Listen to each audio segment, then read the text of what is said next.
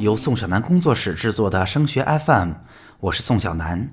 在这档节目当中，我们会专注于高考复习提分的方法、志愿填报省分的技巧，以及如何顺利通过自主招生、综合素质评价招生的申请。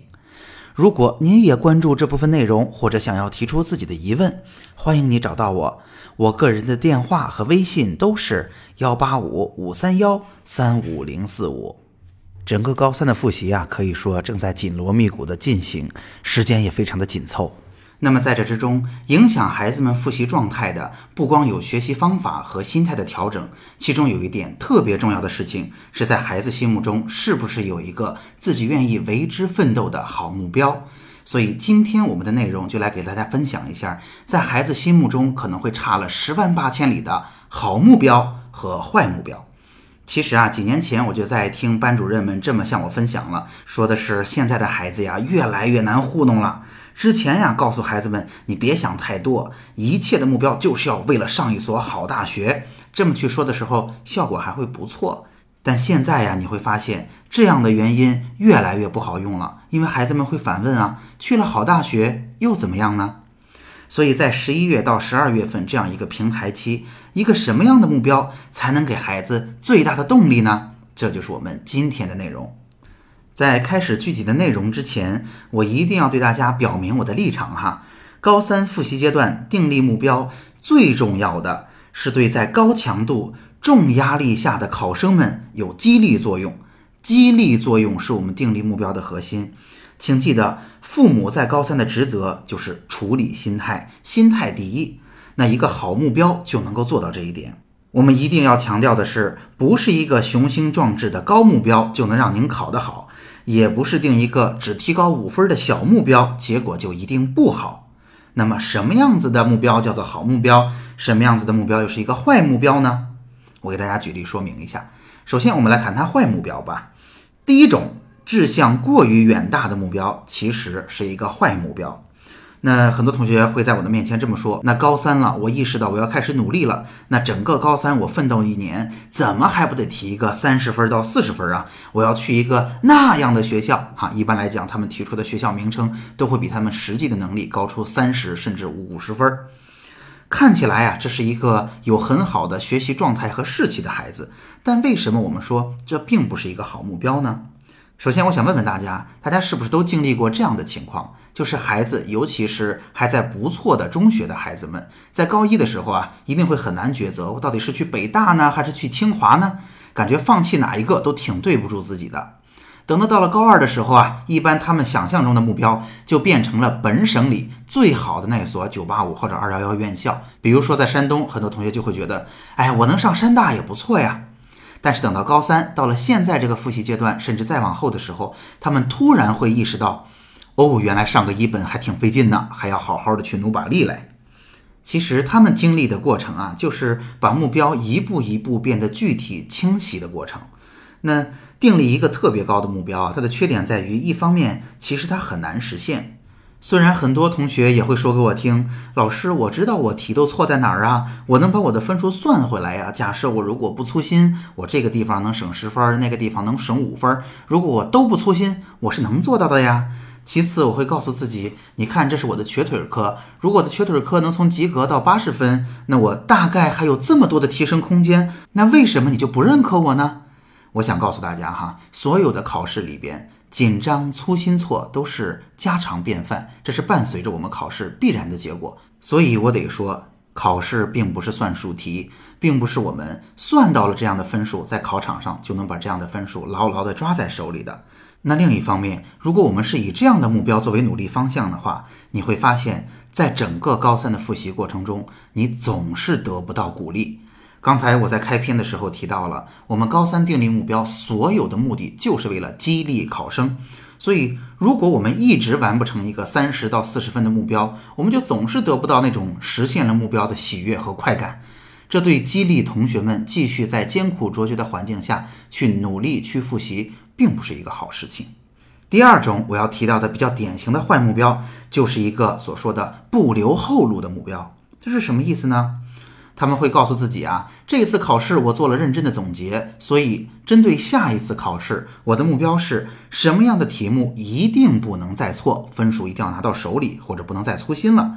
另外一种呢，比如说什么样的科目我算下来一定要考到多少分，如果这一科没有拿到，我就要从其他的科目里边把这个分数给我找回来。订立这样的目标，不但像之前一条说的，它很难做到，我们很难得到鼓励。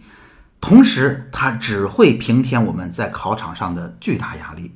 当然，我并不是说这两个刚才提到的问题我们不要去解决了，但是这样问题的解决应该放在平常的针对性的训练当中，而不是在考场上来解决问题。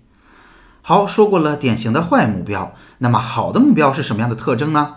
我会建议说，对于一个特定的考生而言，个性化的、直击内心的，让他情感上有感觉的。并且能够落实到学校专业具体可执行的目标，叫做好目标。我再给大家举举例子。第一类比较典型的好目标是有具体的学校和专业的目标，而且他们还是比较靠谱的，在我们的射程范围内的。这是怎么说呢？因为现在在高三啊，十二月份基本上我们文综、理综的合卷已经完成了。之后的全市统考啊，一般在考试结束之后，会给大家一个可供参考的全市的一本线和二本线。在这个基础上，我们根据实际考出的成绩和一本线、二本线的分差，再结合每一个省的招生考试院公布的去年该省的志愿填报情况，我们就能够大致的计算出，如果我们高考的实力就是这一次模拟考试的实力，我们几乎能够进到什么样的学校。那这样的目标就变得非常的具体了。在这个基础上，我们如果能够帮助孩子一起去考察，以现在的成绩，如果高出去五分，也就是仅仅多对一道选择题，我们能进什么样的学校？如果我们再多考十分，我们能进什么样的学校？这样的学校都会清清楚楚的放在那儿，会给孩子一个真实的动心的感觉。有些家长会提出这样的问题：我的孩子呀，倒是可以用这样的方法，但是他会告诉我一个我非常不认可、非常不靠谱的专业。比如说，我的孩子就特别想学医，我就特别不想让他学医。难道在这个时候，我就真依着他把有医学专业的学校都一个一个查出来吗？其实给他查这些东西，我心里是不痛快的，因为我不想让他学医啊。想告诉您哈，我们的原则仍然是怎么样才能激励孩子。出于激励孩子的目的，我们在这个时候不需要去跟孩子扯皮，也不需要跟孩子吵架。如果孩子选择了一个您并不一定认可的专业，或者您觉得孩子得到的信息不够丰富，他现在做的选择啊，可能并不是最好的选择，没关系。在这个时候，我建议您依着孩子去做，只要达到激励的目的就好了。因为我接触了这么多的考生，我相信哈，大部分的学生其实都是对自己的未来非常负责任的，他们知道自己想要什么，只是大部分情况下他们得到的信息是不充分的。在这一点上。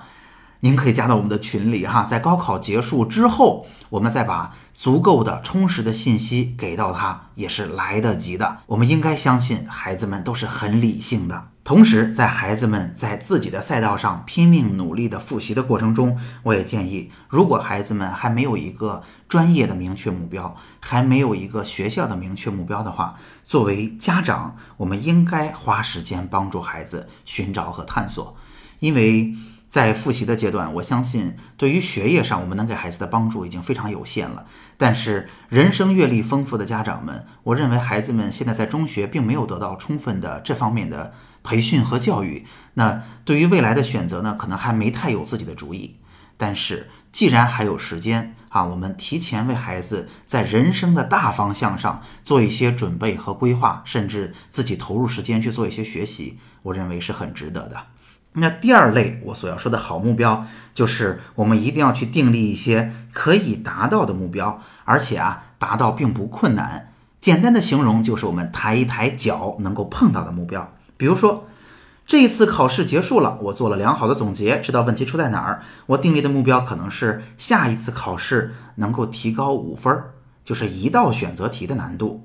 甚至我觉得下一次考试可能还会有波动，比较困难。我想留给自己一些余地，我们完全可以定立在期末考试的时候提高五分就可以了。大家想想看，这样的目标会让孩子们的心理放松很多。而且呀，很多家长会说，我如果定立的目标就这么低，会不会孩子压根就不努力啦？不会的，有的时候您只定了一个五分的目标，但是孩子的结果会大大超出目标的预期，而且在这个时候，孩子也会非常的有信心。你看，我定了一个五分的目标，我努力就把它做到了，下次我还可以定更高的目标。这也就是之前张老师所说的，成功才是成功的母亲，一定要给到他足够的激励。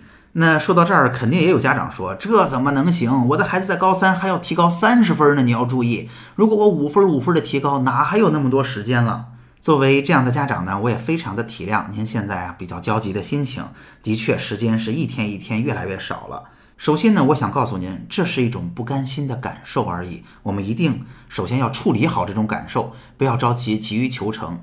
即便分数未来能够提得再高，路也要踏踏实实一步一步的走。而且一定提醒您，说给孩子这样的事实和话语听本身不是最重要的。订立目标最重要的目的，就是要给孩子足够的心理上的激励，让他有劲儿。才能在高三的整个的复习过程中，尤其是现在最需要帮助的平台期，能够平稳的度过。好，今天的内容就是这么多，总结非常简单。在往年的这个时候啊，我经常的被各个中学邀请去给孩子们做报告，讲的内容非常简单，就是这段时间孩子们的确是最疲惫的时候，我们要去给他们做激励。大家也听懂了，我的方式绝不会是挥起拳头，我们一定要好好努力，一定要摆脱压力，一定会取得好成绩。我不是这样的。但是我认为，在高三的复习阶段，我们能够理性的订立一个好的目标，家长在心态上好好陪伴孩子，一定是行之有效的方法。好，今天的节目就到这儿。在宋小南工作室，我会把多年深入研究高考的经验化成切实有效的方法和技巧，帮助高三的考生少走弯路。我们下期见。